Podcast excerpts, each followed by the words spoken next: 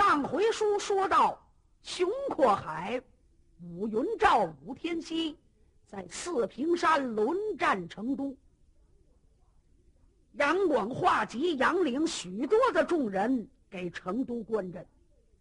虽然这位宇文成都十三条好汉是第二条，但是也架不住车轮战。熊阔海打累了，武云照过来打；武云照累了，有武天锡三个人轮战，把成都给累了，已经是筋疲力尽了。老华吉能不疼的很吗？哀求皇上打勾军罗，杨广倒是同意了，杨凌不干。杨凌他恨华吉，就恨成都。老华吉要没有宇文成都给他撑腰，他也不能在朝里头那么欺压文武群臣。所以呢，杨凌把脸一沉，嗯，你不懂。这是军事，别看成都这个样，他还有余力。来呀，敲鼓，擂鼓助阵，咕噜咕噜咕噜咕噜咕噜咕噜咕噜咕噜，战鼓催得如同爆豆一样。可在四平山上，混世魔王程咬金和十七路反王，各国的元帅都在目不转睛的看着阵前。大伙儿一瞧啊！就成都累的这个样，一时半会儿的也不至于败下去。正在这个节骨眼儿，后边马过罗铃响，大家一抬头，谁呀？正是押粮运草的运粮官三公子裴元庆。十三条好汉，第三条，把粮草运来了。跳下马来见元帅交令，把粮台已经运进了四平山。叔宝点了一点头，哦，裴三公子，押粮运草有功，旁边站下。是，裴元庆旁边一站，一听下边战鼓敲得如同爆豆一样。三公子长身形往山下一看，呵。有三员大将轮战成都，一会儿这个上去了，一会儿那个上去了。元帅，这是谁呀？秦叔宝一点头，下边交战成都的这三位，一位是熊阔海、武云照、武天锡。哦，这么说不是成都的对手，单对单的恐怕不是他的对手。哈哈哈！请元帅放心，末将要赶奔阵前，杀他一阵。哦，三公子，押粮运草一路之上受风霜之苦，你不休息休息吗？不，我不累，我要在这个时候去战成都。嗯，多加谨慎，了得无妨。来呀，抬锤奔一马。有人给三公子安着停当，裴元庆是顶盔挂甲，罩袍束带，扭纽扣，低起蓝裙一扎，八扎八不溜十四扎，金口手面鱼叉尾，口叼银环，多人得二目。伸手拉过坐骑，口不难牢，紧肚带稳交环，任等帮鞍上了坐骑，一提这对八棱两银锤，催坐骑闯下四平山。大喊一声：“哟！”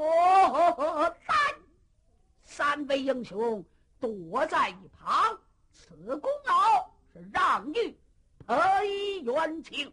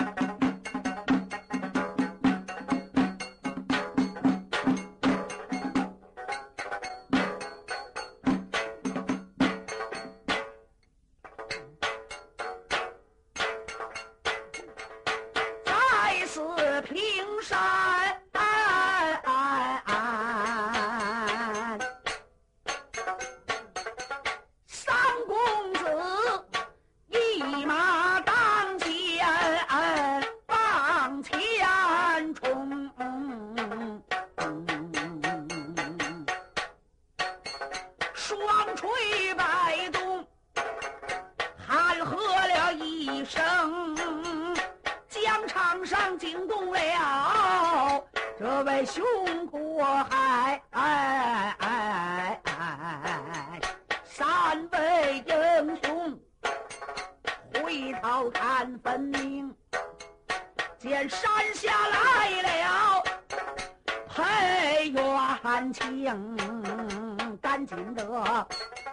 往旁边跨马，喊了这么一声：“上前去交战，多加点谨慎，记在你的心中。”裴元庆点头，说是好，好，好。啊啊啊啊催马断锤往前冲，来在了成都的近前，高声断喝：“你可是杭荣无敌将，倒在四平刀山等，你可知十八国在此处？”我们埋伏好，一定得杀杨广，无道的龙叫成都。你要是知道了三公子的厉害，赶紧的急忙忙快收兵，回转连营。在营盘交出来这个贼阳光，面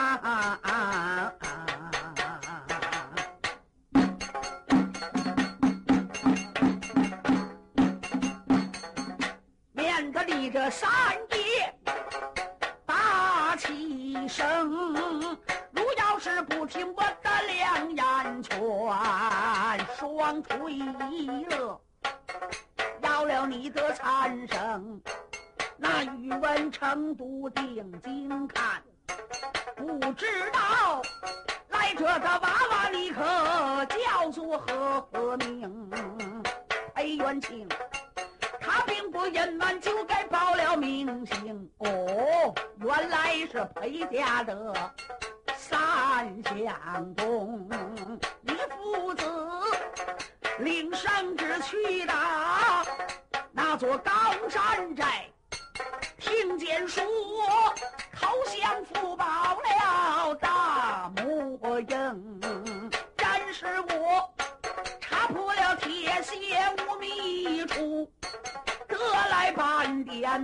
费功，伸手拿住了裴元庆，会在了军营中好去领功。说话间。催坐骑往上闯，摆动刘金堂，他就跟三公子二人叫了兵。裴元庆一看，甭说是天宝大帅，你任何人，今天我把你得置于了死地。两个人话不投机，在阵前就给打上了。三公子是摆动了双锤。打，嗨，张锤，搂头就是一锤。当时有宇文成都摆动了凤翅鎏金堂往上招架，两只胳膊往上一扬，架他的锤开，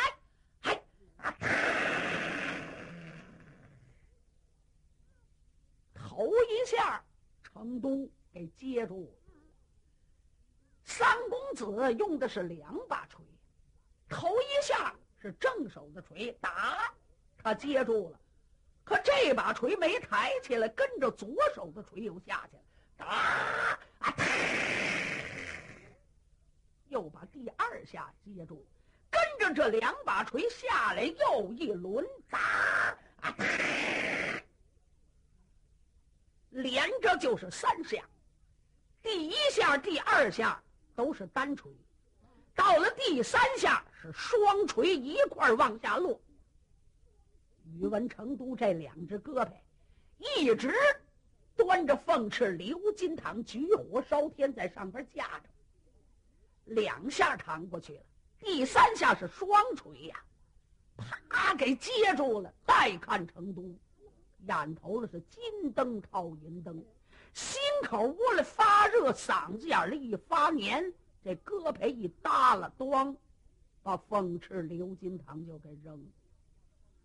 心里头一难受，一张嘴，哇，一口鲜血就吐下来了。身子往前面一栽，哐叽，由打马上就掉下来。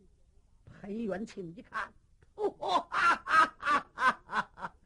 宇文成都，可惜你天下横勇无敌将，已经命丧我手，得成都死了。啪三公子一圈坐骑，把手一摆，收兵。裴元庆。认为把宇文成都给打死了，他收了兵。他要是知道成都没死，当给来一锤就完了。可他认为他死了，他带兵丁回了四平山了。这个时候呢，杨广众人不都给成都关着阵呢吗？老画戟一看，哎，儿，我祝万岁，成都已经阵亡了。老太师，不要哭。孤王马上吩咐来人呐，快把成都的尸首搭回来。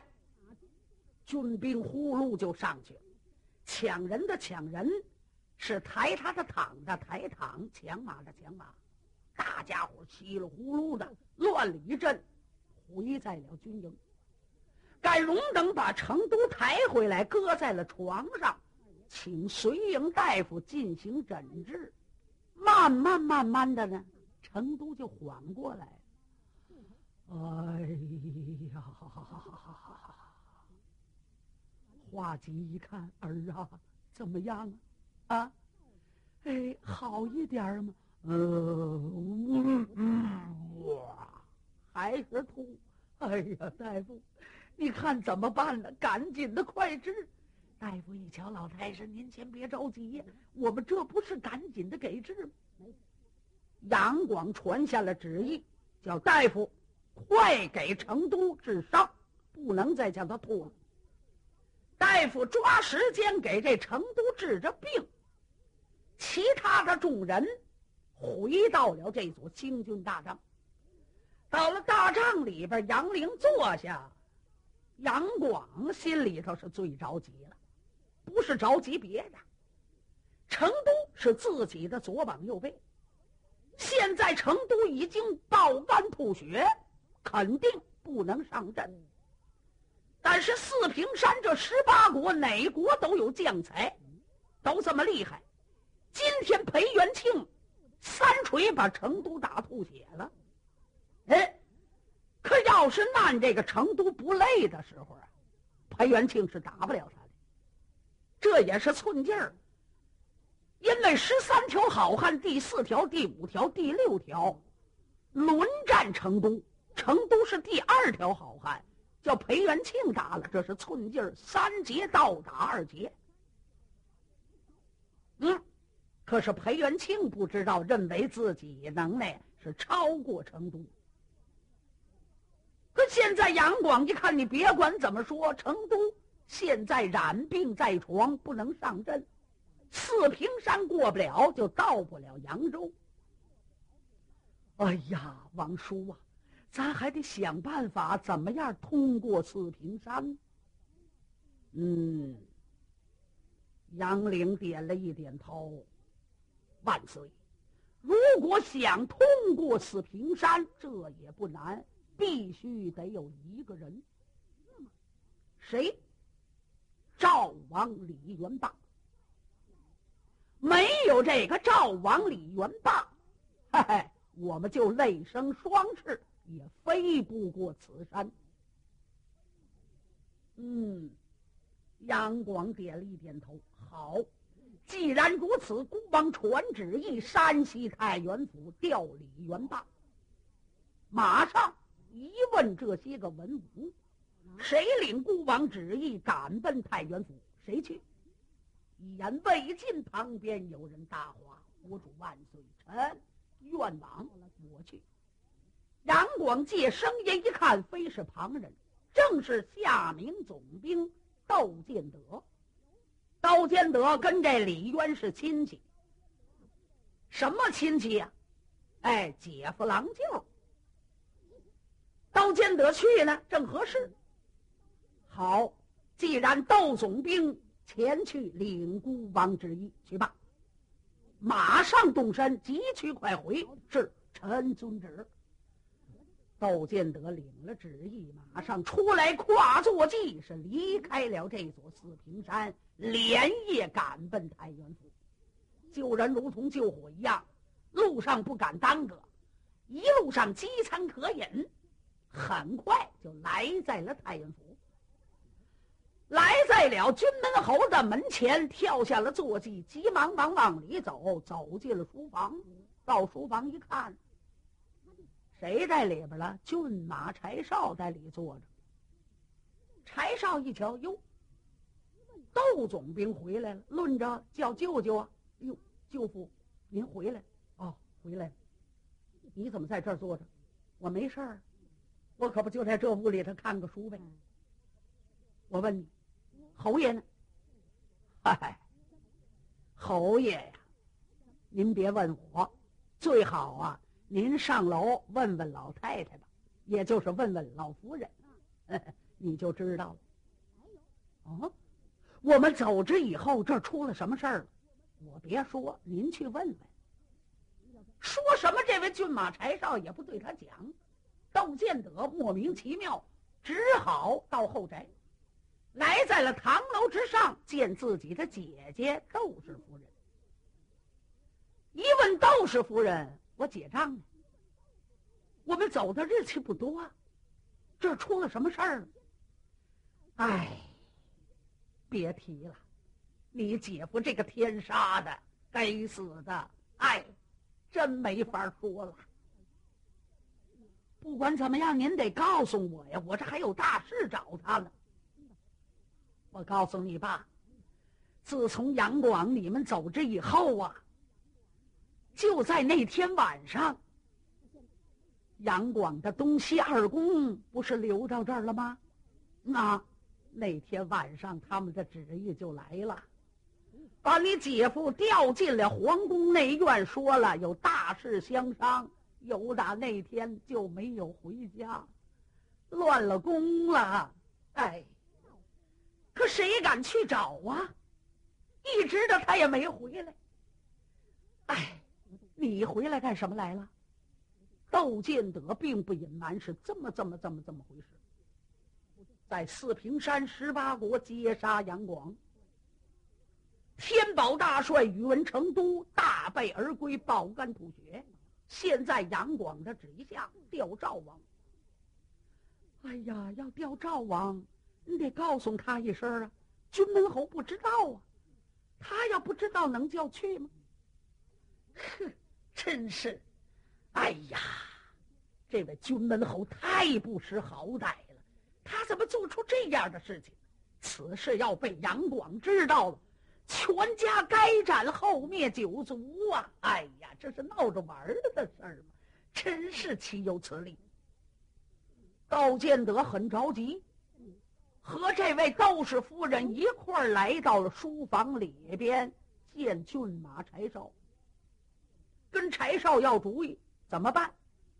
柴少一瞧，主意倒是有。您能够负起责任来，我就告诉你。窦建德一瞧，什么负责任不负责任？你就说吧，怎么办吧？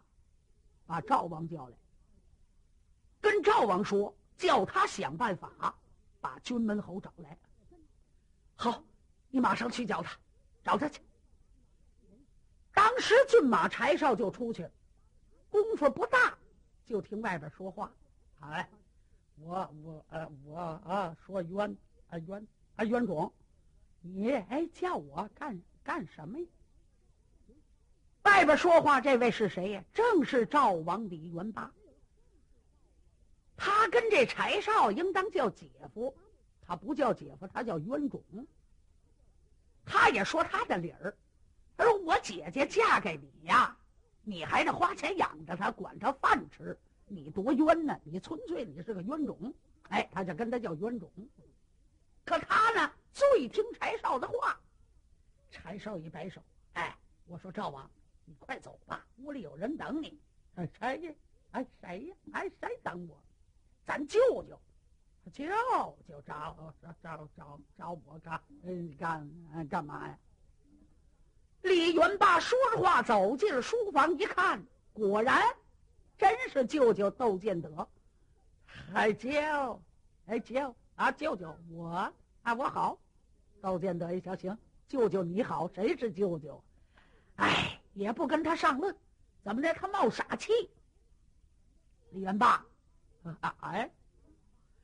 你待的倒挺好，妈啊，事儿也也没有。你哎，干干嘛来？你不是跟着那个皇皇上小小小小子走？哎，走啊走啊走了吗？对呀，跟皇上小子是走了，到了四平山，又叫人家给截住了。成都都病了，打不了。皇上旨意下，叫我来叫你来了。来，叫我我来，行行啊，咱咱咱咱咱咱走吧。你等会儿，你要跟着我走了，这侯爷不知道，军门侯不知道，那回来怎么交代呀？你得跟他打个招呼。啊，老老老头不不知道，老头在在在在哪儿？柴少一看，你还找老头啊？哎。这些个天，你连问你都不问。老头在皇宫里了，知道吗？俩娘娘请去他喝酒，喝了好几天酒了，连家他都不回了。我告诉你，你呀，赶紧去，到宫里把老头揪回来，懂了吗？哎，懂，哎，懂，哎，懂了。我啊，就去，哎，去，把李元霸就给支出来了。李元霸不管那些个。浑浊闷浪，哪儿他也敢闯。一直的来在了五朝门，他就闯进去了。黄门关哪拦得住？哎哎，我说你上哪儿去？赵王，你等我送信儿。送送什么信儿？他一直的就闯进了大龙宫。赶来在里边一看，离老远就听见里边吹吹打打，是笙管笛箫，里边是弹拉歌舞，好多的歌妓。正在弹唱，一看迎面正是这个唐国公李渊，一边是张丽华，一边是尹贵妃，正在推杯换盏、谈魂取乐。李元霸就进来，哎哎，我说老老头你可真啊真啊真行行啊，这酒喝啊，呃，起来没？还没完。大舅舅舅来了，啊叫我叫你啊走啊走。张丽华、尹贵妃一瞧哟，瞧这模样，看见赵王这样，大小眼儿，说话还结结巴巴，哼，快走开！现在军门侯正陪着娘娘喝酒呢，走开！叫谁走？我走开！你们俩俩人真不是东啥东西。他过来，啪，拿手这么一撩，这二位娘娘就受不了。哟，就看赵王上前一伸手，劈胸一把，把军门侯的胸前就给抓住，往怀这么一带，哐叽，桌子也给拉倒了。李渊一看，嗯，元霸。你这是干什么？干什么呀？过来，哎，过来！袁种叫我把你拉拉回去，见咱舅啊舅舅。李渊说不行，他说话不灵，就看李元霸把李渊往他肋下一夹。要按说李渊这个头比李元霸高得多，胖大魁梧。李元霸。才六尺多高的身材，骨瘦如柴，哎，就是劲头大，啪把李渊给夹回来了。还跟我见酒，啊，舅舅去，还有咱咱啊咱娘。李渊一看，满都乱了。这个说话倒挺近乎，都咱的咱的。赶来在侯爷府，到了书房里边，你可把两只脚戳到地下，不，他一抬胳膊，啊下啊下去吧。虽然这位李元霸个头不高，这玩意儿横着一抬胳膊，吧唧也给摔一下子。骏马柴少上前扶起侯爷，怎么样？哎，不要紧，不要紧。家里出什么事儿了？舅父窦建德回来了，回头一看，果不其然，窦建德站在了旁边，面沉似水。建德，出什么事儿了？窦建德把脸往下一沉，哼哼，军门侯，你还想活吗？